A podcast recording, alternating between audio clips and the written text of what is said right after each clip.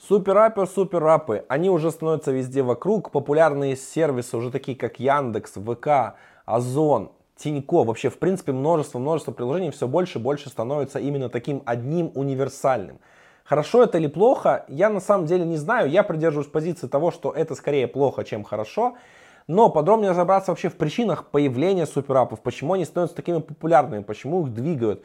Это там, в принципе, удобно для пользователя или просто менеджеры пытаются собрать все воедино. Почему не сделать отдельные приложения? Как это влияет на метрики, показатели? Хорошо ли это для инвесторов? Там и другие вопросы, которые у меня накопились. Сегодня я буду задавать руководителю по развитию суперприложения ВК Александру Шаферу. Саш, давай начнем вообще с понимания, что такое суперап, вообще, что можно считать суперапом, а что нельзя считать суперапом, где вот это вообще граница, перед которой происходит происход приложений из одной категории в другую.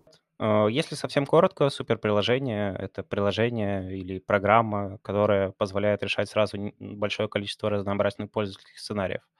А, на самом деле, если сильно вкратце, суперапов бывает два вида. А, бывают суперапы, которые построены на базе собственной экосистемы, например, такие как суперапы Яндекса, суперап Тинькова, суперап Яндекс.Го, да, э, когда у, у экосистемы есть несколько сервисов, а, и поверх них делается единое приложение, с помощью которого можно получать доступ ко всем ним. А второй большой такой вид суперприложения– это суперприложения, которые развиваются на базе открытой платформы, ну, то есть фактически предоставляют какую-то платформу для того, чтобы приходили разработчики, создавали какие-то собственные решения, а, ну и приложение, наполненное этими решениями, становилось суперприложением, да, то есть смогло решать сразу, сразу, сразу много польских задач.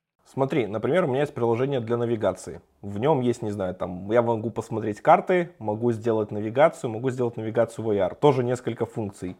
Э, вот его можно считать, например, Яндекс Карты, вот яркий пример такого приложения. Их можно считать, например, суперапом, то есть в них тоже несколько функций. Слушай, это на самом деле очень хороший вопрос. Понятное дело, что нету никакой там редакционной коллегии или, не знаю, какого-то официального органа, который говорит, что вот ты суперприложение, а вот ты нет, нет, не суперприложение.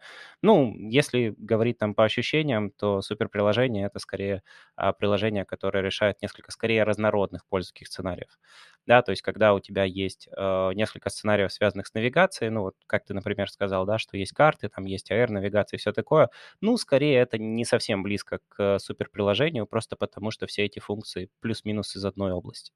А если брать сразу несколько областей, не знаю, тот же самый Яндекс.Го, да, где есть э, такси и еда, это уже будет являться суперприложением, хотя функции там, ну, на самом деле тоже, если посчитать, не знаю, по количеству, будет э, не так, чтобы сильно больше, чем в навигации.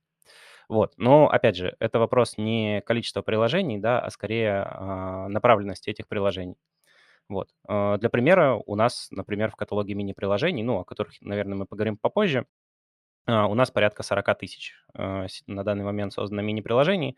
То есть, условно, есть 40 тысяч различных сценариев, которые в теории можно решать через ВКонтакте. Просто в моем понимании SuperApp это всегда было какое-то приложение, которое собирает несколько функций. То есть, ну, и причем они должны быть категорично из разных сфер. Например, э, это может быть, я не знаю, э, книга, книга рецептов и ТикТок, и а-ля ТикТок такой собранный в одном, то есть, который вообще типа из разных. То есть, грубо говоря, у них единая точка входа, но фактически они вообще никак между собой не пересекаются, просто объединяются того, что они от одного разработчика.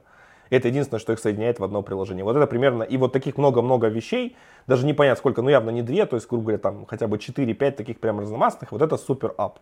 Да, все верно на самом деле.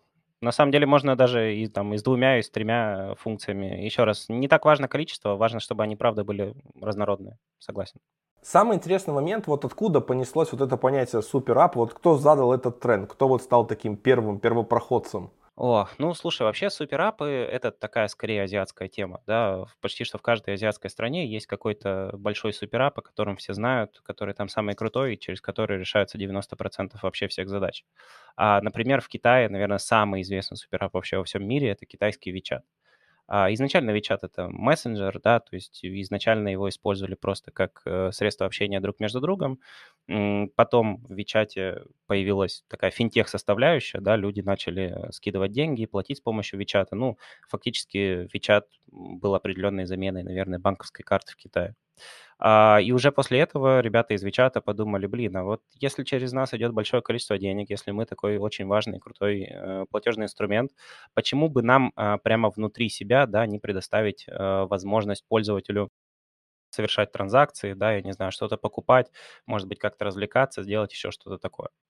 Вот. Э, на самом деле, WeChat не единственный пример, в том же Китае там есть еще а, Alipay, да, есть, например, суперприложение корейское, называется Какао, а, есть Grab, э, есть, э, я не знаю, Gojek, да, а, есть большое количество суперапов, в основном этот тренд популярен в Азии, ну, я думаю, что причины плюс-минус очевидны, да, там азиатское а, развитие IT в Азии, оно такое достаточно специфичное, там во многих странах был перешагнут вот этот вот э, шаг персональных компьютеров, сразу все начали пользоваться телефонами, телефоны там не у всех мощные, крутые и сильные, и здесь иметь одно приложение, а, которое решает сразу большое-большое-большое количество функций, очень выгодно. Тебе не нужно ничего устанавливать, скачивать, там, тратить свою память и так далее. А у тебя есть WeChat, ты в нем тыкнул кнопочку, решил свою задачу. Круто, великолепно. Но WeChat, он рос именно из простого мессенджера. Они все-таки сделали суперап не тогда, когда уже были мессенджером, да, а скорее, когда они стали там де-факто стандартом платежей в Китае. Но изначально, в самом начале, да, это мессенджер.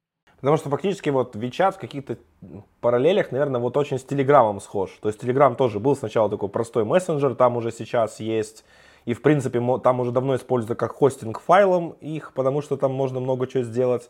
И, в принципе, для просмотра видео, даже сейчас, когда была, типа, потенциальная проблема с YouTube, туда блогеры даже некоторые начали заводить каналы и выкладывать туда видосы. Э, там можно платить, есть донаты, есть каналы, есть чаты, Э, интернет-магазин, там ботам дали вот недавно расширенные возможности. Фактически вот Telegram некий, наверное, повторяет путь Вичата сейчас.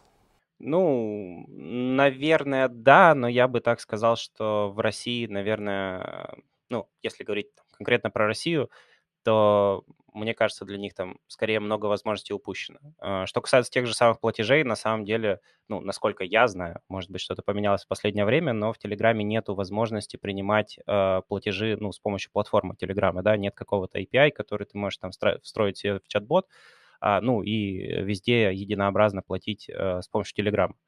А, может быть, э, это поменялось, но вот в последний момент, когда я на это смотрел, этого не было. А если говорить про Telegram как про такой суперап, да, они сделали гигантский шаг в этом направлении, когда сделали вот эту вот расширенную бот-платформу, а, ну, то есть дали возможность, грубо говоря, делать такие rich-боты, да, с какой-то, с каким-то UI, с какой-то кастомизацией, с каким-то юзер-интерфейсом. А на самом деле это там шаг ближе к нам, ближе к Вичату, в том, ну, и к нам, и к Вичату, я бы так сказал. А, то есть это очень похоже на мини-приложение, и да, действительно, они... Ух ты, ничего себе, у меня на заднем плане какая-то музыка начала играть, прости, пожалуйста, я чуть дезориентирован, сейчас, секунду. Да, если говорить про Telegram, э, они сделали большой шаг э, в сторону, в сторону суперапности, когда вот расширили свою бот-платформу. По факту они добавили что-то вроде платформы мини-приложений, но нужно понимать самое главное, да, все-таки должно быть унифицировано платежное средство, должен быть какой-то унифицированный API, а, ну и должна быть определенная пользовательская потребность, скажем так. Да, все-таки в Китае э, на базе мессенджера, мне кажется, построить суперап а, проще, чем это сделать в России, ну или worldwide, да, Telegram Worldwide история. Плюс WeChat, он все-таки имеет очень жесткие связи с правительством Китая, потому что, насколько я знаю, там даже идентификация там, документов можете, потому что это прям национально признаны по идентификации, грубо говоря, там типа паспорт, какие-то документы через WeChat, то есть фактически ты можешь по ним идентифицироваться и, в принципе, там что-то даже получать, какие-то штуки. Да, на самом деле, это тоже один из факторов, который, на самом деле, стоило, наверное, назвать. А то, что Китай, там рынок достаточно специфичный, да, там рынок, который очень жестко контролируется государством, и действительно WeChat как, наверное, крупнейший представитель китайского бизнеса, ну, понятное дело, там каким, каким-то образом с этим правительством, ну, типа, взаимодействуют, да, какие-то у них есть э, договоренности, и действительно там через WeChat можно WeChat использовать как официальный документ. А, да, это, наверное, тоже один из, э, один из таких критериев, почему WeChat стал очень популярен. И почему Telegram никогда таким не станет. То есть нужна жесткая привязка к стране. Все-таки WeChat это такая национальная разработка. Это хороший вопрос, на самом деле. Я периодически об этом думаю. А вот э, что важнее, да, условно, грубо говоря, там рынок, в котором ты находишься, или там скорее стадия рынка и продукт, который ты делаешь? А, сложно сказать. Ну, то есть, типа, понятное дело, что если сделать там аналог Вичата в так скажем, без э, вот тех регуляций, которые есть э, на уровне Китая, то, в принципе, результаты будут. Будут ли они сильно лучше или сильно хуже? Но я прям затрудняюсь ответить, я периодически об этом думаю. А, но мне кажется, что даже без э, как бы вот этих, наверное, каких-то регуляций и преференций со стороны властей, а, WeChat из себя как продукт представляет достаточно много, потому что, ну, опять же, слабые телефоны, да, там отсутствие места на жестком диске, они не зависят от того, какое у тебя правительство. Вопрос курицы и яйца. WeChat э, э, стал успешным, потому что стал супер-апом, или у них супер-ап взлетел, потому что WeChat уже был довольно успешным и, соответственно, подвел к этому? Это отличный вопрос. На самом деле, я тут займу чуть больше, наверное, эфирного времени, э, расскажу, в принципе, про то, как э, приложения становятся суперапами, да, потому что на самом деле а, никто сразу же не садится и не говорит, так, ребят, я сейчас буду делать суперап. Вот, э, такого обычно не бывает. То есть приложения приходят, становятся, точнее, суперприложениями скорее органически. Что это значит? Вот стандартный такой путь, наверное, становления суперприложением. А, есть какой-то сервис или услуга, есть приложение, связанное с этим сервисом и услугам, это может быть что угодно, это может быть, я не знаю, онлайн-банк, это может быть мессенджер, это может быть социальная сеть, там, я не знаю, это может быть а, сервис по заказу такси.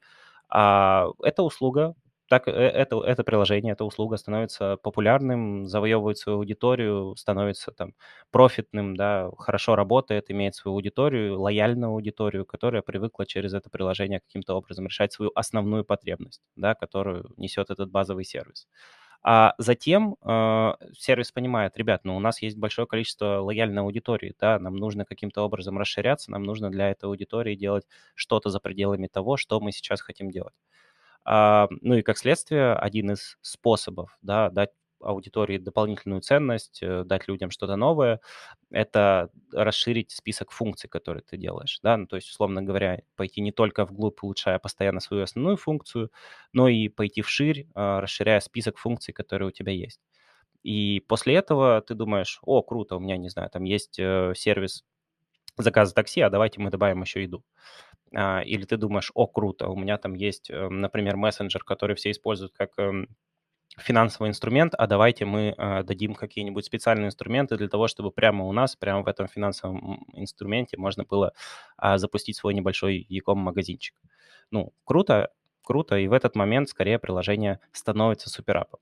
Так вот, э, отвечая на твой изначальный вопрос, да, все-таки в чем курица или, э, или яйцо, э, скажем так, все-таки начало, да, самое становление любого суперапа – это в первую очередь полезный, уже востребованный core-продукт да, а уже затем суперап обрастает дополнительными функциями, уже там решает, будет он суперапом на базе экосистемы или суперапом с открытой платформой, ну, в принципе, это зависит от, там, от решений, грубо говоря, я не знаю, от рынка, да, от решения руководства.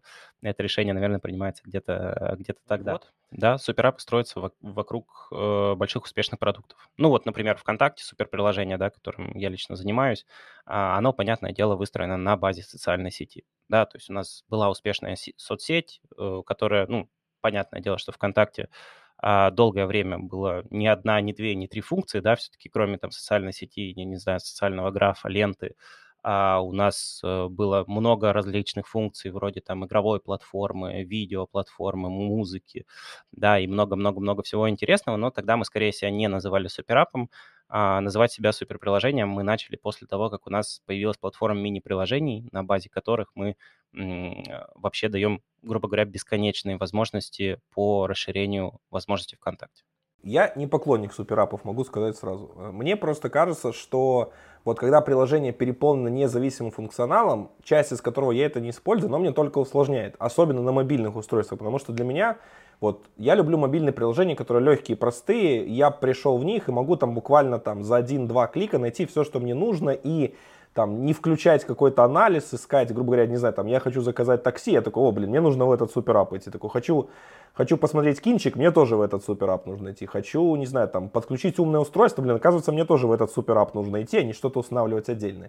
И вот это для меня создает такой диссонанс не очень понятного, что вот, что мне за абсолютно за всем нужно идти в одно приложение, и фактически вот это, то, что собирается, оно усложняет мне в итоге навигацию по нему. Вот. И тут у меня логичный вопрос стоит. Вот, а почему тогда типа SuperApp имеет какие-то такие преимущества против отдельных приложений? Потому что вот лично с моей позиции, вот как пользователя, он усложняет все это очень хороший и валидный поинт, действительно, когда у тебя а, в одном месте решение там сразу большого-большого-большого количества задач, очевидно, что когда ты этим пользуешься там, на постоянной основе, да, тебе проще как бы входить в какие-то конкретные места, да, условно тебе проще там сходить в магазин у дома, чтобы купить молоко, чем идти а, в гигантский супермаркет, где есть там еще, не знаю, а, еда, одежда и так далее. Вот. На самом деле я тут отмечу два момента. Во-первых, очевидная проблема, которая возникает, это сложности с UX, да, сложности с э, experience'ом пользователя по поиску, по использованию тех сервисов, которые пользователь уже использовал. И тут нужно сказать, что решать эту задачу — это целое искусство. Нужно сделать так, чтобы пользователю, во-первых, было достаточно просто найти какие-то новые сервисы, да, познакомить его с тем, что у нас есть, что может быть ему э, интересно и полезно в данный момент. Плюс пользователю всегда нужно давать давать доступ до тех сервисов, которыми он привык пользоваться, да, каких-то а, сервисов его ежедневного использования. А, стоит отметить, что на самом деле WeChat вообще э, идеально прям решает эту проблему. у них нету вообще как такового каталога мини-приложений, у них вообще есть там по большому счету только поисковая строка, через которую ты можешь э, найти мини-ап, который а, который тебе нужен. Ну вот, казалось бы, UX такой не самый очевидный, но тем не менее, тем не менее пользователя это не пугает, и сам факт того, что есть а, большое количество приложений, решает в выборе пользователя, да, пользователь решает все-таки пользоваться скорее суперапом. А мы, в свою очередь, мы на стороне ВКонтакте для этого улучшаем навигацию. Мы, у нас есть специальная витрина суперприложения, такая большая навигационная страничка, которая хитро собирается для каждого пользователя, для того, чтобы максимально релевантно а, показывать те мини-приложения, показывать тот контент, который у нас на платформе есть. Отвечая на твой вопрос, а в чем же вот преимущество вообще суперапа против нескольких отдельных приложений? Стоит сказать, что в суперприложениях приложения не просто там, знаешь, раскиданы каким-то образом, да, не просто, а, ну, не просто существуют. А, они все связаны, а, грубо говоря, с помощью помощью каких-то базовых, наверное, core-сервисных функций. Что я имею в виду? У всех приложений, у всех приложений на базе SuperApp всегда единая система логина, а, зачастую единая система платежей, зачастую какой-то единый понятный API и очень часто еще и единый какой-то UX. Да, то есть, э, грубо говоря, пользуясь а, одной какой-то функцией суперприложения, тебе будет намного проще воспользоваться следующей функцией, да, потому что тебе уже не нужно будет второй раз регаться, тебе не нужно будет в 38 раз э, в какой-то очередной сервис заводить свою карточку, а еще думаю, а как бы они там рекуррентный платеж какой-нибудь не сделали а, лишний раз, да, все, все эти, а, все эти пользовательские потенциальные проблемы а, решает суперприложение, да, и приложение на приложения, которые видят пользователи, с которыми они взаимодействуют, они а, более того проверены и они валидированы, ну, самим суперприложением, да, командой модерации, наверное, какой-то. Собственно, ну, если говорить конкретно о нас, да, то мы отвечаем там за каждое, супер, э, за каждое мини-приложение, которое есть у нас на платформе, которое у нас добавлено в каталог мини-приложений. Ну, то есть можно э, использовать его, не боясь, можно использовать единый платежный метод, который есть на всей платформе. Ну, и это прикольно, это быстро, это круто. А более того, стоит отметить такую штуку, как максимальная контекстность использования. Это применяется, это применимо не для всех суперапов, это скорее там для суперапов на базе открытой платформы. А о чем я говорю? Э, не буду еще, еще, еще 10 минут говорить про ВКонтакте, скажу, наверное, про Вичат. А вот история в том, что предположим, есть там какая-то крутая апка какого-то яком магазина, да, какого-нибудь местечкового небольшого. А вот у тебя есть друг, который говорит, о, слушай, я нашел вообще офигенную шляпу, вот хочу ее, значит, купить, а, вот тебе ссылка на посмотри. А в случае с нативными приложениями, например, да, если у тебя нету нативного приложения этого магазина, ну, я имею в виду там не какую-нибудь, наверное, ламоду, да, не какой-нибудь э, большой агрегатор, я имею в виду скорее там небольшой яком, какой-нибудь небольшой яком магазинчик частный. А в случае с нативной апкой тебе нужно пойти в Store, установить это приложение, потом, наверное, где-то по пути у тебя поломается эта ссылка, тебе нужно будет опять зайти в мессенджер, чтобы, дай бог, по диплинку у тебя эта шляпа открылась. А в случае суперапа э, просто ссылочка на этот на эту шляпу скидывается прямо в чатик, э, твой друг тебе ее скидывает, ты по этой ссылочке тыкаешь, у тебя открывается великолепное красивое мини-приложение, где сразу же ты можешь а, на эту шляпу посмотреть, может быть, даже проверить, примерить на каком-то виртуальном аватаре и сразу же, наверное, купить. В принципе, это применимо и к нам, да, то есть э, у нас, наверное, больше, больше там 20 различных точек входа а, в мини-приложение на всей платформе. Вот, э, это действительно большой плюс, что ты можешь взять и сразу же получить э, аповый experience, не, ничего не скачивая. Окей, тогда в противовес вот тому, что ты говоришь, что типа у тебя установлен app. А что касательно тогда instant appов, в принципе, они же задумали для того, что у тебя не установлено приложение, ты открываешь ссылочку и прямо открываешь сразу нативное приложение, которое тебе не нужно устанавливать, и у тебя все быстренько и шустренько начинает работать. Ну, слушай, тут э, такая же история примерно, как э, про платежи в Телеграме. Я очень, очень мало, к сожалению, знаю про Instant App, и, насколько я знаю, они пока что, по крайней мере, широкого а, распространения скорее не получили. Вот, можешь поправить меня, если я... Слушай, ну я знаю якомы, которые заадоптили в России. Вот есть, не буду называть кто, но есть якомы, которые это заадоптили. А, вот, соответственно, у них ты открываешь ссылочку, у тебя открывается это мини-приложение, ты оформляешь заказ, и они тебе такие, о, поставь наше приложение, чтобы там полностью все сделать, сразу все, и вот ты сразу так полноценно можешь оформить заказ. То есть, как бы, вот это тоже часть этого сценария закрывает, причем тебе даже ничего устанавливать не нужно, возможно, даже лучше. Хотя в каких-то задачах, в принципе, если мне открывается веб-страница, нормальный веб, мобильно адаптированный, меня это, в принципе, тоже всегда устраивает. То есть у меня нет такого, что вот мне нужен нативный experience, мини-приложение, что вот это прям вот для меня критерий, что вот если откроется вебка или мини-приложение, для, для меня это поменяет суть. Хороший point. Ну смотри, что касается того, что ты говоришь, что в сторах, да, это действительно, ну, получило определенную инкарнацию, это instant app'ы. А, да, действительно, ну то есть такой плюс официально существует, и это, в принципе, а, подтверждено разработчиками нативных технологий. Пока что, по крайней мере, эта технология большого распространения не получила. Правда, я прям даже не знал, что кто-то это уже конкретно сделал. Это круто. Это правда круто, ну и это правда та задача, которую мы для пользователя пытаемся решать, э, ну, тоже собственными силами. Вот. А, то, что ты говоришь по поводу там, открывшейся рядом веб-страницы, это на самом деле тоже очень хорошая история. А в чем, в чем разница, да, казалось бы, ну, давайте просто будем использовать мобильный браузер, скажем, что это супер приложение, вот у нас каждый сайт, это значит это значит мини-приложение, и можно его использовать. Да, point э, абсолютно валидный, но нужно понимать, что в том же самом мобильном вебе, просто там, в голом мобильном вебе а, нету какой-то кросс-авторизации, да, нет кросс-платежек, ну и вот то, про что я говорил. Да, условно, открывая мини-приложение, ты там сразу залогинен. Э, если ты хочешь что-то сделать, ты можешь это сделать в два клика. Открываешь что-то в мобильном вебе, тебе нужно сначала зарегистрироваться. Ну, наверное, не сразу, да, там посмотреть действительно на шляпу в магазине ты можешь и не зарегистрировавшись. Но если ты захочешь с этой шляпой что-то сделать, а, я не знаю, купить, оформить, особенно себе э, достав, с доставкой на дом, тебе нужно будет залогиниться. Если у тебя там не было аккаунта именно в этом магазине, тебе нужно вот этот шиппинг-адрес указать, а, карточку свою указать. Все, значит, э, ну, а, все, значит, сделать, все провести, потратить на это минут 15. Когда в Миниапе, в принципе, ты можешь один раз эти данные указать на стороне суперприложения и дальше, если тебе нужно, а, давать доступ к конкретным мини-приложениям к ним. То есть это банально удобнее, это банально быстрее. Ну, с одной стороны, да, но с другой стороны, я вот честно не помню, когда я уже полноценно вводил карточки или адрес в браузере, потому что они, в принципе, у меня запомнены в нем, все мои адреса и карточки и я просто фактически там выбираю и там, не знаю, максимум ввести пароль или нажать на датчик, э, на сканер отпечатка пальца, и все это с автоматом подстанавливается. То есть, типа, это прям... Да, это не тот опыт, который, типа, в приложении можно получить, который прям вот знает, привязанный к твоему аккаунту. Даже в вебе, типа, этот аккаунт, если ты в нем авторизован, открыл страницу, тоже может открываться. У меня есть вот такой момент еще, смотри, мне казалось, и вот мне интересно вообще, насколько подтвердить, что когда у тебя есть несколько отдельных приложений и одно большое супер приложение с этим всем функционалом, мы не говорим про мини-приложения, вот именно вот про такие штуки, вот именно приложения полноценные, то, возможно, здесь есть какая-то мотивация продуктовыми метриками. Грубо говоря, там, не знаю, что ты, у тебя больше МАУ, у тебя больше какие-то другие показатели, которыми перед инвесторами легче посвятить и показать вот лучшие достижения. Вот это, э, есть ли вот эта мотивация в создании суперапов вместо отдельных приложений?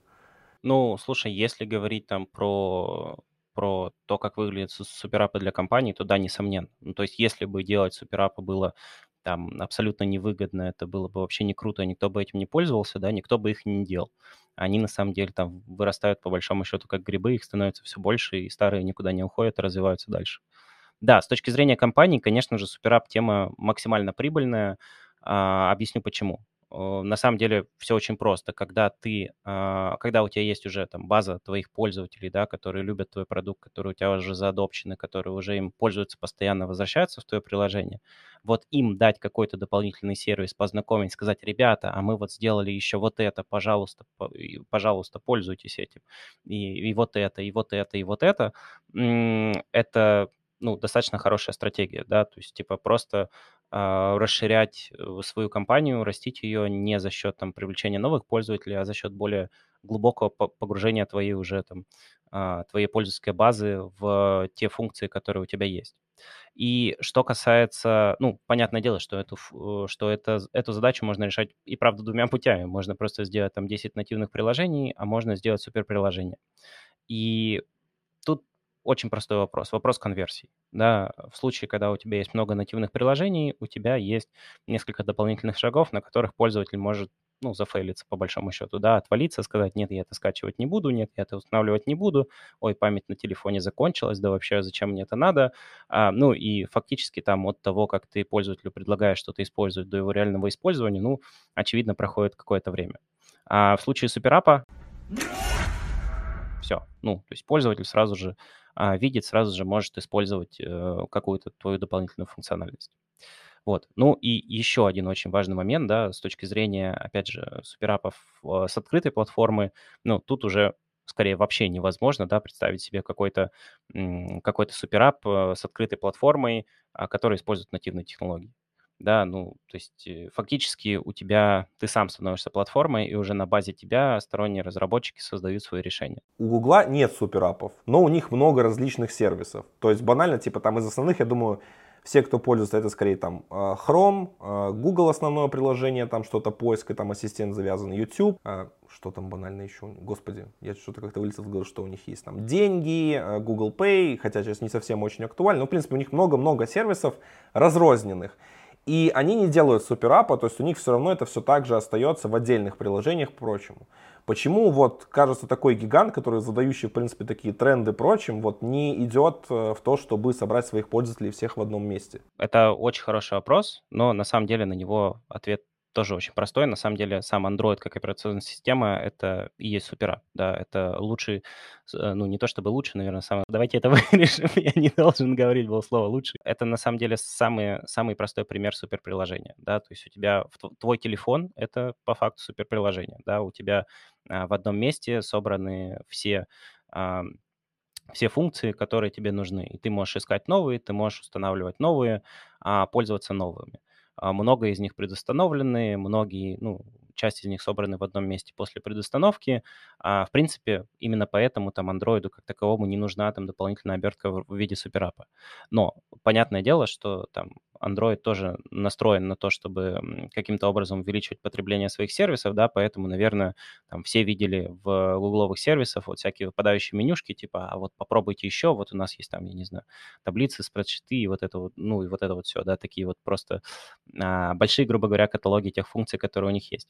А на самом деле тут возникает логичный вопрос, а зачем вообще тогда суперапы, если твоя операционная система суперап? Дело в том, что суперприложение построено на базе каких-то сервисов, а, лучше понимают контекст использования, а, больше понимают, а, а что пользователь там делает прямо сейчас и что можно было бы ему предложить.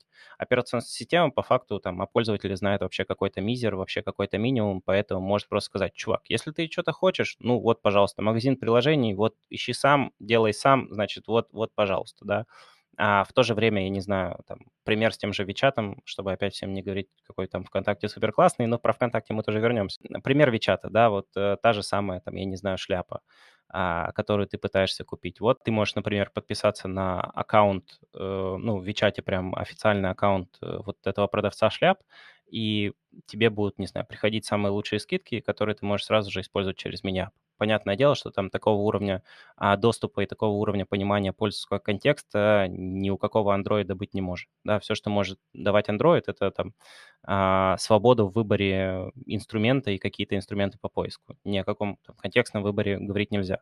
Аналогично и про ВКонтакте, на самом деле. Да, вот пользователь, я не знаю, там листает ленту, а у него есть друг какой-то, который может, не знаю, пошарить там какое-то приложение, связанное со своим питомцем.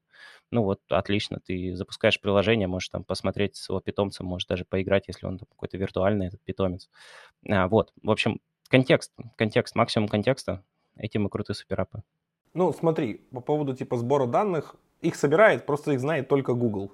И, соответственно, Google их шарит через всякие возможности интеграции, там, через рекламные кампании, через какие-то там другие сборы данных. То есть, плюс, там сейчас они, кстати, активно работают над тем, чтобы это было изолировано, то, что разрабатывается privacy sandbox, механизм там обновленный и прочее, вот это вот с рекламой и прочее. А, но в итоге, как я понял из своего объяснения, почему Google так, э, просто потому что Google имеет э, ну, будем честны, э, монополию в андроиде современном, если ты хочешь нормальные, то есть популярно, то есть фактически они имеют монополию, телефон с Google Play сервисами, э, то есть если зрители кто-то нас не знает, то по требованиям, когда ты устанавливаешь себе Google Play сервис, у тебя есть определенные типа там правила, плюс Google Play сервисы это приложение уровня бога, которое знает все и может делать все в операционке. И также вот если вы могли замечать, что у вас на э, домашнем экране всегда есть папочка Google. Вот это тоже требование при установке, то есть чтобы эта папочка была с определенным набором приложений в определенном месте, где она там должна быть создана, и все вот это тоже как бы фактически такое пропихивание собственных интересов. И я вот пока ты все это рассказывал, типа, что там, ну, отдельное э, приложение SuperApp лучше знает со своих пользователей, мы такой, знаешь, начинаем жизнь, знаешь, это в, в, рекурс, в рекурсии такой у нас SuperApp, это операционная система, внутри нее SuperApp, и вполне возможно, когда-то пойдет третья волна SuperApp, когда в SuperApp в мини-приложения тоже будут развиваться в SuperApp. Это, кстати, вполне возможно, вполне возможно. Яркий пример я на себе испытал, когда вот начинались э, февральские проблемы, там что, что начинался этот страх, YouTube закроют, YouTube не закроют, типа что делать, я вот как контент выкладываю, мне тоже нужно было искать новые площадки.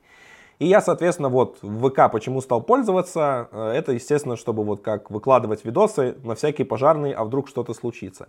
И я вот сразу ощутил, понял первую разницу, что все-таки вот к YouTube я всегда относился как к видеоприложение, но у меня довольно, наверное, одно из самых популярных приложений, с которым я работаю, не только в плане как профессионально, чтобы выкладывать то что-то, а именно даже потреблять контент. И все-таки вот отдельное приложение, вот грубо говоря, вот я смотрю ВК, это вот какой-то такой мега-ап. И вот YouTube есть, в котором я конкретно знаю, зачем я иду. И потому что вот даже найти видео какое-то в ВК мне оказалось настолько сложнее. Я был очень рад, кстати, что появилось в ВК отдельное видео на телевизор, и это такой, ху, уже немножко легче стало. Но вот мне очень не хватает, вот я прекрасно как автор понимаю, что вот, наверное, ВК-видео, какое-то отдельное приложение, вот прям было позиционировалось бы как прямой конкурент YouTube. Но вот ВК как конкурент YouTube почему-то в моих глазах вот не, не сопоставляется эта инфа. Вот это на продуктовые какие-то метрики вот отдельных сервисов вот не может повлиять, что выделение их в отдельный продукт? На самом деле очень хороший вопрос. Эм, имеет ли смысл, да, грубо говоря, отщеплять какие-то а, функции суперапа, да, выносить их отдельно и говорить, что вот у нас есть стендалон ап для решения той, той самой, ну, именно этой конкретной проблемы. А, на самом деле все очень сильно зависит от контекста, да, но тут, наверное, имеет смысл привести в пример тот же самый Facebook, да, который отделил Facebook Messenger в отдельное приложение и обратно его закатывать не собирается. А, все, все у них отлично, да. Дело в том, что, напомню для тех, кто, наверное, не очень в курсе этой истории, дело в том, что раньше Facebook тоже как социальная сеть, самая популярная американская социальная сеть, а, тоже имел мессенджер внутри, и пользователи переписывались внутри этого мессенджера. И вот э, однажды Facebook, э, казалось бы, ни с того ни с сего решил взять и разделить эти приложения достаточно жестко. То есть Facebook — это социальная сеть, где можно дружить, где можно листать ленту, а вот если ты хочешь пообщаться со своим другом в чатике, пожалуйста, установи отдельное приложение, а, отдельное приложение Facebook Messenger. А, на самом деле это было сделано не случайно, это было сделано из-за конкуренции с с мессенджерами, которые тогда как раз набирали популярность, да, был WhatsApp, еще, по-моему, до поглощения Facebook это произошло, да, вот это разделение Facebook мессенджера, до, до поглощения э, WhatsApp Facebook. А, ну, И единственный способ там конкурировать Фейсбуку с WhatsApp на рынке мессенджеров был взять и сделать отдельное приложение. Потому что банально рынок мессенджеров работает так, что ты должен зайти и первым экранчиком увидеть сразу же список чатов, сразу же начать переписываться. А когда ты заходишь в социальную сеть, ты видишь первым делом, очевидно, ленту, потом тебе только нужно зайти в а, в сообщения, да, как минимум один клик, а плюс еще эта лента, наверное, сколько-то загружается, еще сколько-то времени идет.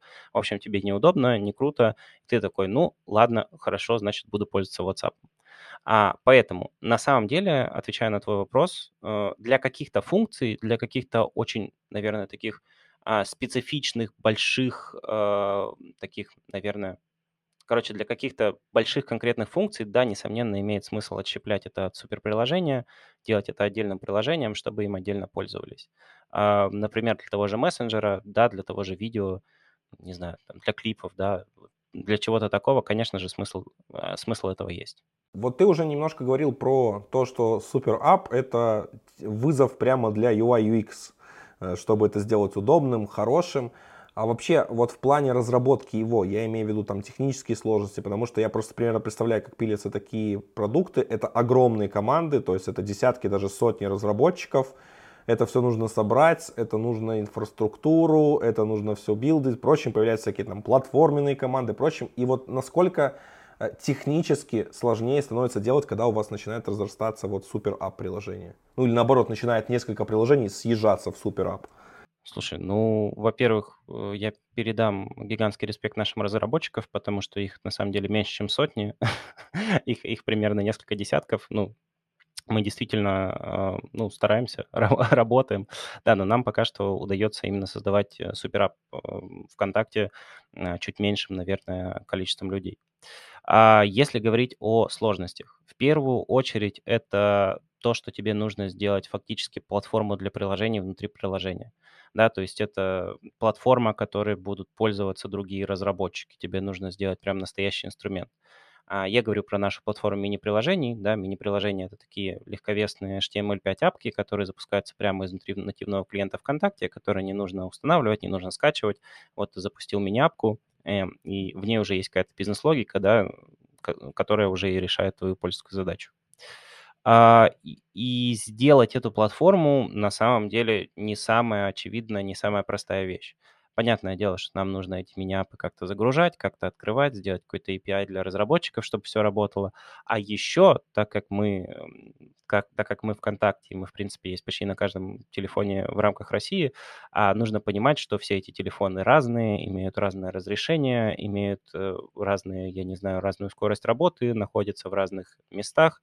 А, ну, в принципе, это э, несет определенные технические сложности. Это все нужно учитывать, когда ты а, делаешь эту платформу.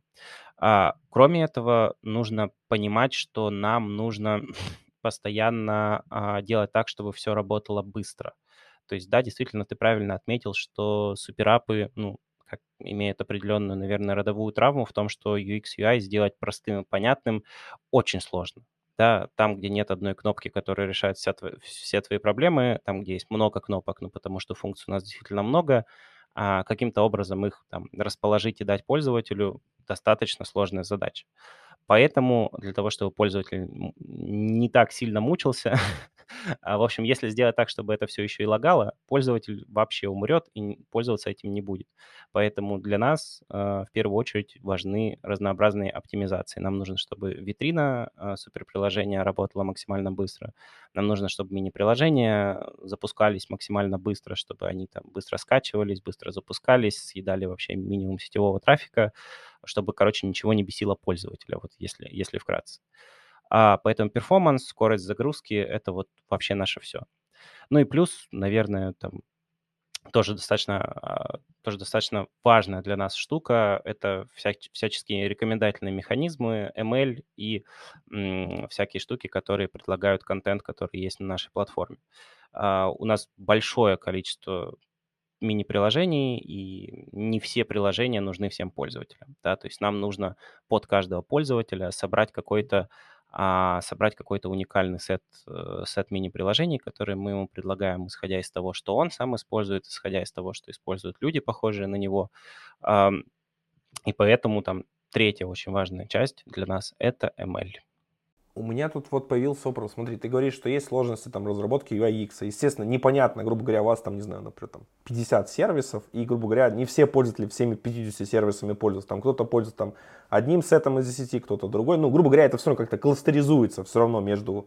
И вот тут у меня вопрос. Смотри, я сколько пользовался всякими суперапами прочим, ну, приходилось, э, вот, и я не заметил, чтобы у них был какой-то механизм адаптации. То есть, грубо говоря, например, понятное дело, что я пользуюсь вот именно этим набором сервисов, и, скорее всего, мне его нужно продвинуть вперед, чтобы я до него мог легко достучаться.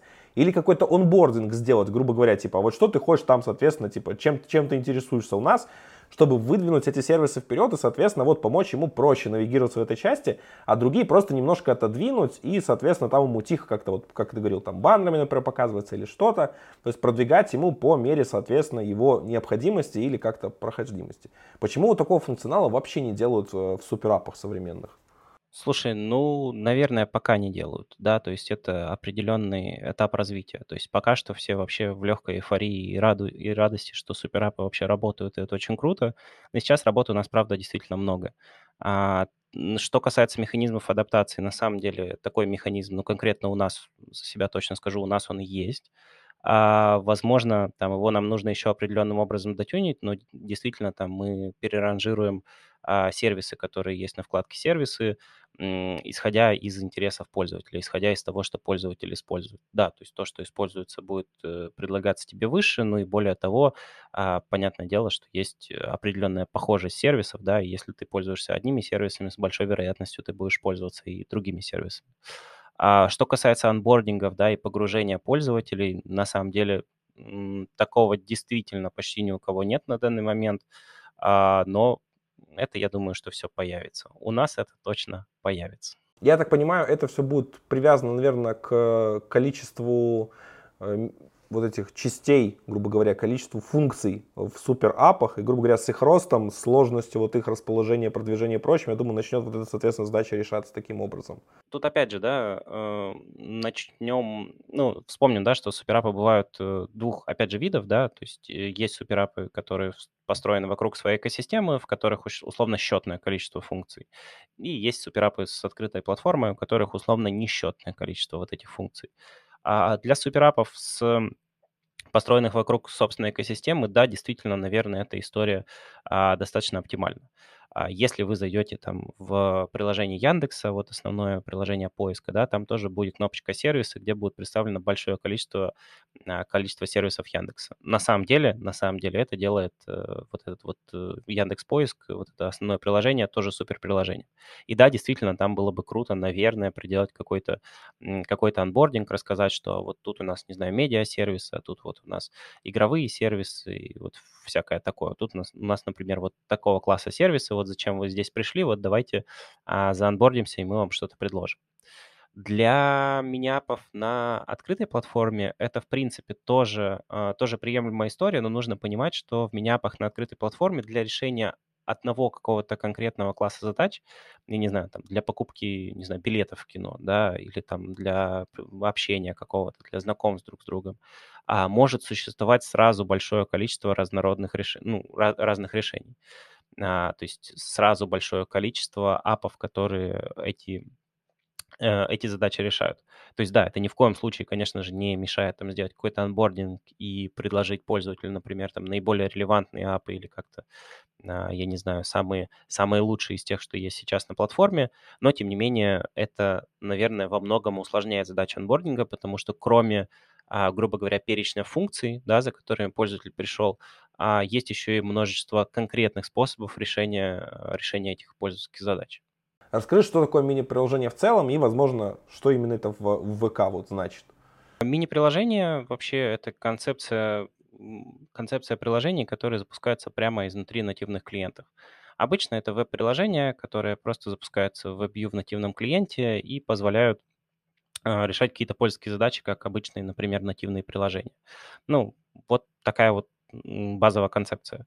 А что касается ВКонтакте, да, у нас есть платформа мини-приложений, они, их не нужно устанавливать себе на телефон, их не нужно скачивать, да, они скачиваются каждый раз по сети, просто когда ты их запускаешь.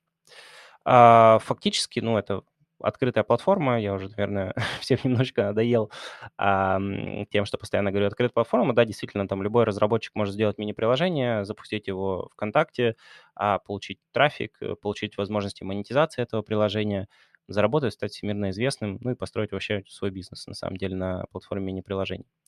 А, у нас платформа мини-приложений существует уже, наверное, больше пяти лет. А, на данный момент на ней там больше 40-45 тысяч различных мини-приложений.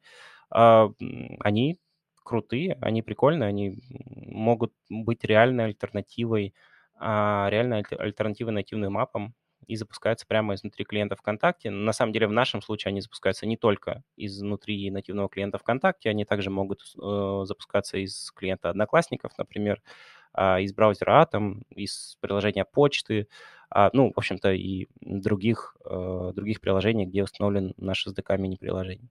Ты уже сказал, что э, мини-приложение — это веб-приложение. У меня тут сразу стоит диссонанс. Мы вначале начинали самым, ну вот мобильной разработки писать нативные приложения, чтобы как раз не использовать веб, чтобы получать богатый опыт и прочим. Сейчас мы пришли в приложения, в суперэпы, в них пишем мини-приложения, и да, технически там нельзя нативный код динамический, то есть, соответственно, поэтому там нет варианта нативно даже вставлять код этот прочим. И веб — это единственный функционал. И вот ты даже говоришь о больших цифрах ваших э, в мини-приложениях, то есть, что их активно используют, прочим, и фактически мы пользователя обратно отправляем в браузер, просто через наше приложение, через платформу, которую контролирует какой-то разработчик. И вот это не регресс э, в плане технических, э, вот именно э, технических возможностей этих приложений. Если говорить, что да, действительно, там нативный мир появился как альтернатива старому вебу, но нужно понимать, что там нативный мобильный мир скорее появился как альтернативу, альтернатива а, вебу, вебу десктопному правильно, да, то есть в какой-то момент там а, были просто нативные десктопные приложения, да, вот все устанавливали себе там какие-то игрушечки для того, чтобы а, поиграть на компьютер или там ставили, не знаю, там Photoshop или еще какие-то программы, а потом бах, в какой-то момент все пришли в, э, в десктопный веб. Да, после десктопного веба был, собственно говоря, как раз мобильный натив. Вот поэтому по моей, на самом деле, логике развития дальше после, после нативного, а, нативного господи, после мобильного натива должен э, пойти как раз мобильный веб. А что касается, что касается сложностей, да, наверное, ограничений, которые за собой мобильный веб несет. А, нужно понимать, что запуск мини-приложения и запуск э, просто веб-сайта в браузере, да, на самом деле э, чуть-чуть отличаются. А мини-приложение, кроме всего прочего, дает возможность вызывать э, некоторые нативные функции, которые есть в нативном клиенте, в нашем. Ну, то есть, условно, ты можешь там вызвать нативную форму, не знаю, приглашения друзей, да, ты можешь там э, нативную форму шаринга вызвать, да, и там есть достаточно большое количество а, различных функций, да, которые ты можешь нативные вызывать, которые ты, очевидно, внутри а, веба, да, просто из браузера вызвать никаким образом не сможешь. А, кроме того, стоит отметить, ну, опять же, тот же самый момент, да, который мы уже обсуждали, это контекстность использования. То есть э, использовать э, мини-приложение, то есть веб-приложение, но в контексте понятного тебе нативного приложения, а, может быть намного удобнее, чем использовать нативное приложение, которое идет рядом. Вот. Это что касается плюсов, наверное, для пользователей. Если говорить для плюсов, для, о плюсах для разработчиков, напомню, наверное, наверное, основной такой плюс веб-технологий — это а, мгновенный деплой. Вот, ну то есть фактически тот код, который ты пишешь, который ты выкладываешь э, себе куда-то на веб-сервер, который у тебя потом в WebView открывается, а он у тебя доходит до пользователя мгновенно. У тебя сразу же нету никаких а, никаких проблем с версионированием, у тебя нету проблем а, с тем, что там половина пользователей у тебя сидит, сидит на старой версии, на которой баг, а вот ты их обновиться почему-то никак не можешь а, заставить, потому что новая версия, я не знаю, там у тебя на 20 мегабайт больше весит, никто не хочет ее скачивать. Ну, например, я понимаю, что 20 мегабайт, наверное, в современном мире не так много, ну, скажем, на 2 гигабайта больше внезапно. Вот. Этим, этим веб-приложения на самом деле привлекают. Это правда круто. Ну, понятное дело, если какие-то проводятся там платежи в мини-приложениях, прочим, я так понимаю, ВК берет комиссию какую-то тоже за все это. То есть, ну, соответственно, зарабатывается на этом. Да, несомненно, да. И тут у меня вопрос. У нас же еще есть и комиссия магазинов приложений, и их политики по тому, как, соответственно, должны делаться. То есть фактически некоторые приложения тут может накладываться даже двойная комиссия. К сожалению, да, когда платеж проходит э, и через App Store, и через э, нас, действительно может возникать двойная комиссия. Небольшой лайфхак, я надеюсь, что коллеги из э, там Гугла нас не особо слушают. А, дело в том, что там э, все наши платежи ВКонтакте проходят через внутреннюю валюту, которая называется голоса. А, дело в том, что эти голоса можно купить, в принципе, на любой платформе. Да, можно купить голоса на вебе, э, можно купить голоса на андроиде, ну, точнее, скорее, до, последне, до последних событий можно было их купить на андроиде. Сейчас, понятное дело, мы, как и все, а, мы, как и все, находимся в достаточно сложном положении. И дело в том, что это платформенная валюта, да, ее можно, а, ей можно платить, ее можно использовать где угодно. Вот, поэтому, в принципе, если пользователь хочет избежать комиссии, у него есть все возможности этих комиссий избежать. У нас есть Google Play, есть App Store у них есть свои политики касательно того, что приложения могут делать или как они должны что-то делать. И вот тут, в моем понимании, мини-приложение, по-моему, функционал, который может стать причиной споров, потому что фактически через него можно вставлять какие-то новые функции, э, там, проводить э, платежи, непонятно как мерить там, то есть их политики, э, давать, соответственно, им какие права и прочим. И вот вообще, а как относятся магазины к мини-приложениям? Да, действительно, там у магазинов э, приложений есть определенный набор правил, мы со своей стороны им следуем. А, эти правила разные, отличаются по платформам. Если говорить там про, а, про Android, про Google, то там правила, наверное, менее жесткие. А, там действительно можно иметь платформу мини-приложений, там платформу игр, да, игры у нас тоже работают на базе мини-приложений. Никаких проблем с этим нету, но понятное дело, что принимая платежи на мобильных устройствах, ты должен делать это через э, платежку Google.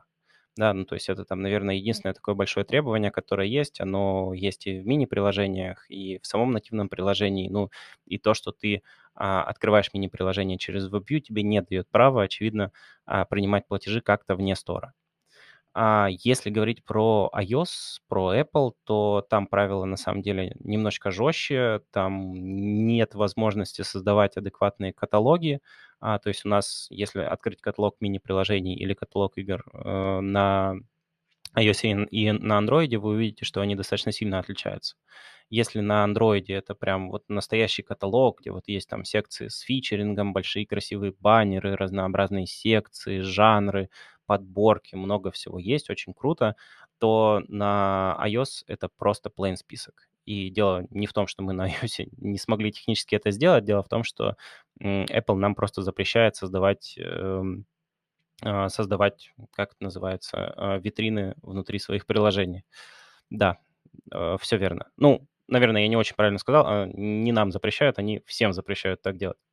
Вот. А более того, у, у Apple есть еще несколько достаточно жестких ограничений. Там, в принципе, нет возможности а, принимать оплату любым способом через а, ненативный код. Ну, то есть ты не можешь с помощью из мини-приложения каким-то образом инициировать оплату там в игре или в меня. Uh, да, дело в том, что uh, на iOS мы вообще не можем принимать платежи в играх и мини-приложениях ни в каком виде. На самом деле там эти правила на iOS появились вследствие того, что с помощью WebView очень часто а, разработчики могли там напрямую прям подменять приложение, да, и если у тебя изначально приложение на ревью выглядело как там приложение про пушистых зайчиков, внезапно оно превращалось в какое-нибудь казино, да, и делать что-то нехорошее, и это находилось на официальной площадке Apple.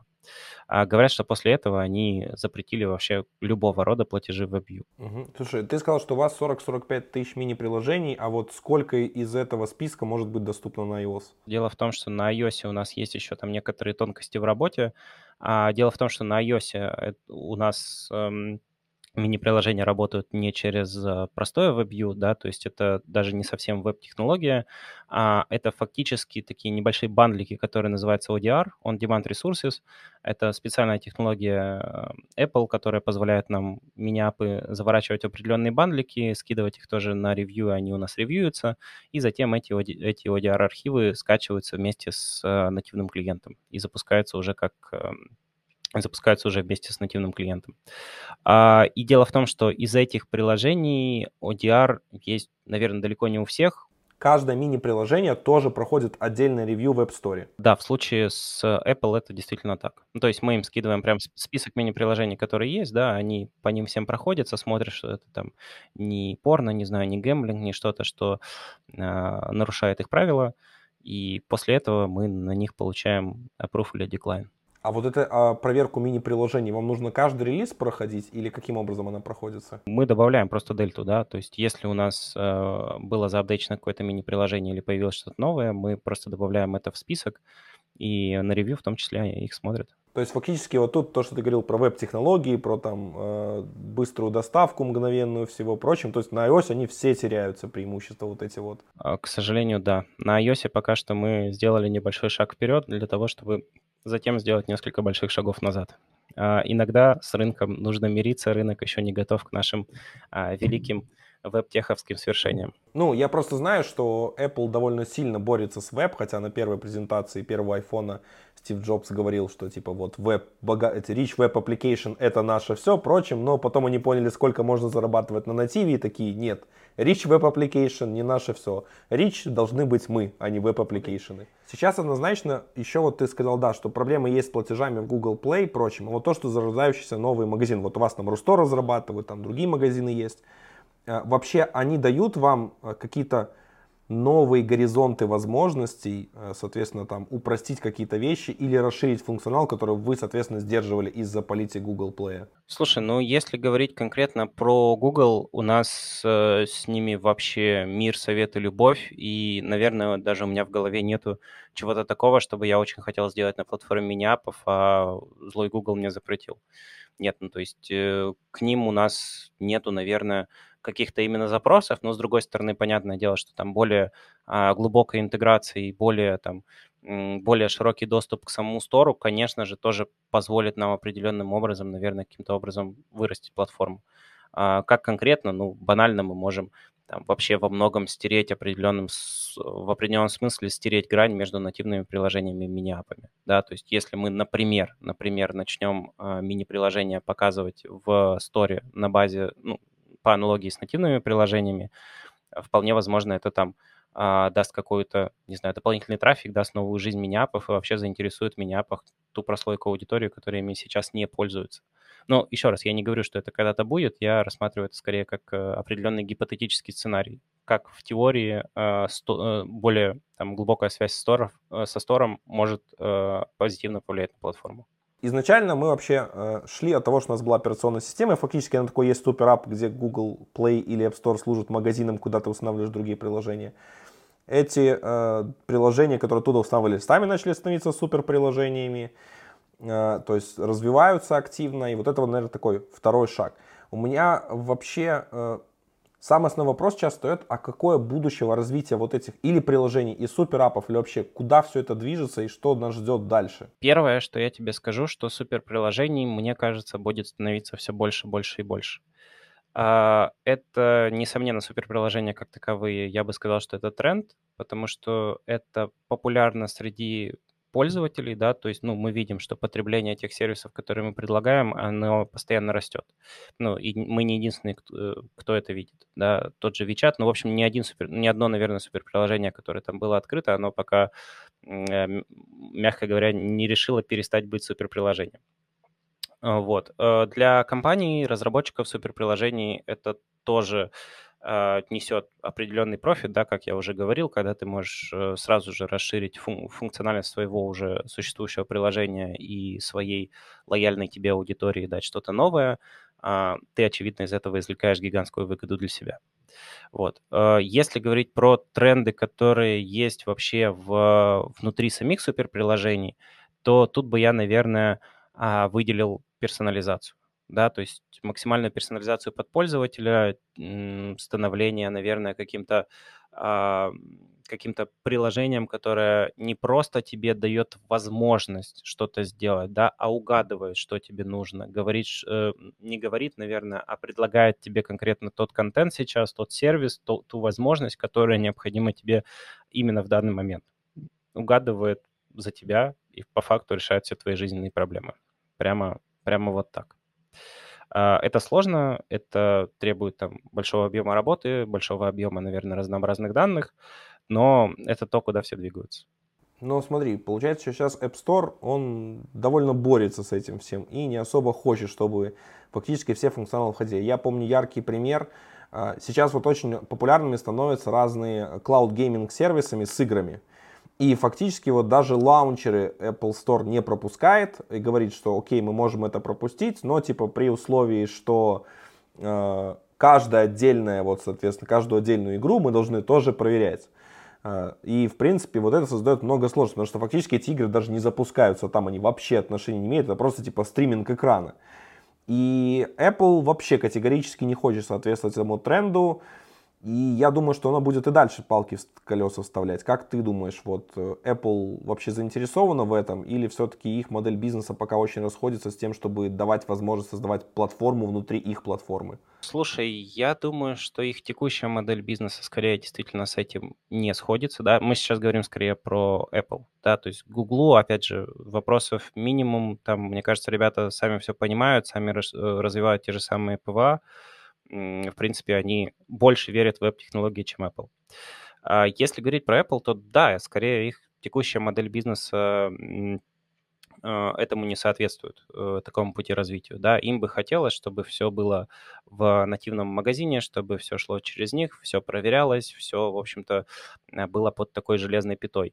А хорошо или нет, ну, об этом можно, на самом деле, наверное, записывать отдельные подкасты там на десятки часов. Я уверен, что есть люди, которые имеют вообще абсолютно разные точки зрения на этот вопрос.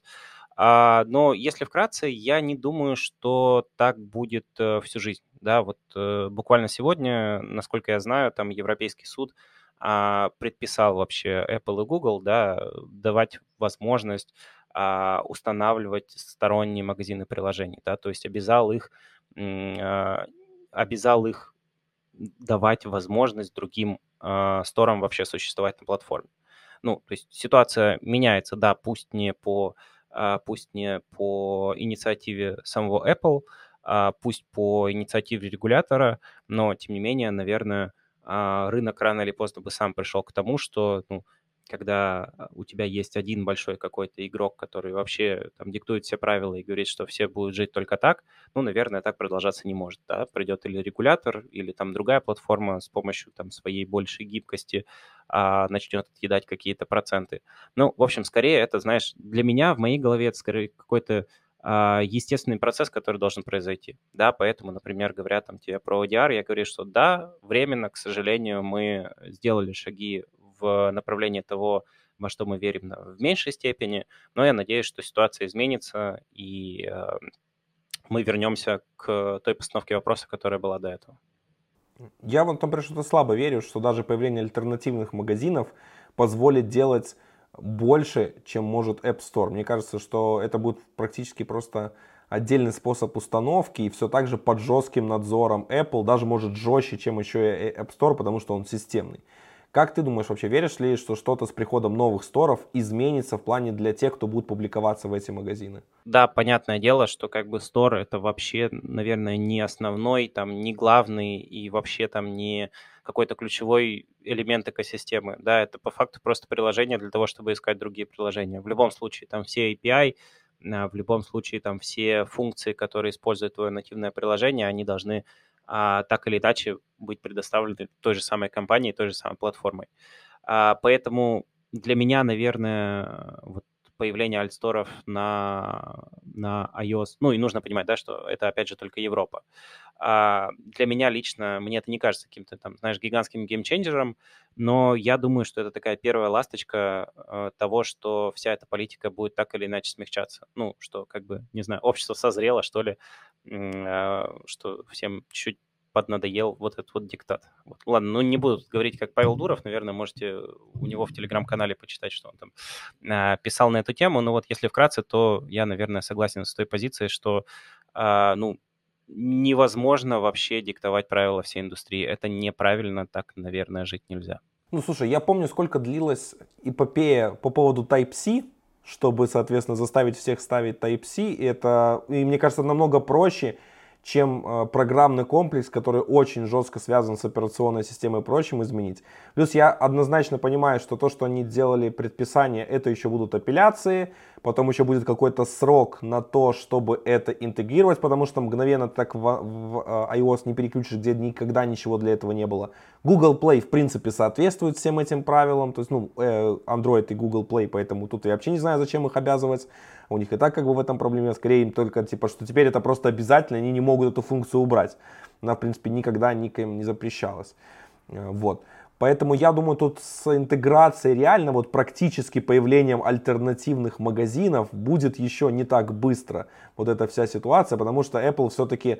Э, Apple даже, кстати, там было целое э, слушание в Конгрессе США, я помню еще, там они говорили, что App Store это не совсем магазин приложений, это ее часть по обеспечению безопасности. Впрочем, то есть они пытались, что это не совсем магазин приложений, это прям вот неотъемлемая часть операционной системы, обеспечивающая там безопасность, надежность что дает э, ключевые преимущества над конкурентами. И тут тоже я думаю, что в ближайшие пару лет мы реально не увидим альтернативных сторов, и Apple будет пытаться их давить как можно сильнее, чтобы ничего им абсолютно не дать. Поэтому эта история еще на долгие годы, поэтому я думаю, у суперапов есть будущее на Android, есть будущее в вебе, э, в принципе, оно и всегда и было, и будет развиваться и прочим, но вот Apple пока категорично не поменяют свою модель, а в принципе ее менять-то и не имеет смысла пока, они будут бороться до последнего. Ну, слушай, на самом деле даже такие жесткие требования Apple это не какой-то там гигантский крест на суперапах, да, мы все так же можем создавать мини-приложения, они все так же будут работать на iOS, да, с определенными ограничениями. Да, мы не можем сделать каталог, но, э, как я уже сказал, там у нас более 20 точек запуска, и есть вообще максимальная контекстность запуска. К слову, из каталога именно у нас идет, ну, большая значимая доля трафика, но далеко не основная, да, вот то, что я тебе говорил про контекстность запуска, да, что можно запускать э, мини-апы, там, не знаю, из ленты, из мессенджера, откуда, откуда, откуда угодно, э, в, в этом плюс, да, то есть каталог, ну, не так страшно. То, что нету платежей, ну, да, это, это неприятно. Это неприятно, с этим можно что-то сделать, но не все, не все приложения, которые у нас есть, да, да, ну, на самом деле там есть, на самом деле, некоторые варианты, там, для физ-товаров, например, платежи есть, да, то есть то, что вот я рассказывал, например, про, про Delivery Club, понятное дело, что это там сервис доставки, понятное дело, что за эту доставку-то как-то нужно платить, еда ВКонтакте у нас существует.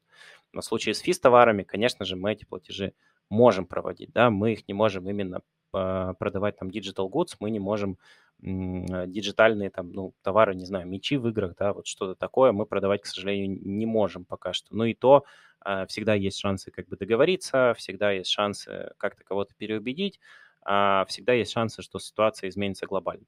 Ну вот, мы в это верим, мы идем этой дорогой и не собираемся останавливаться.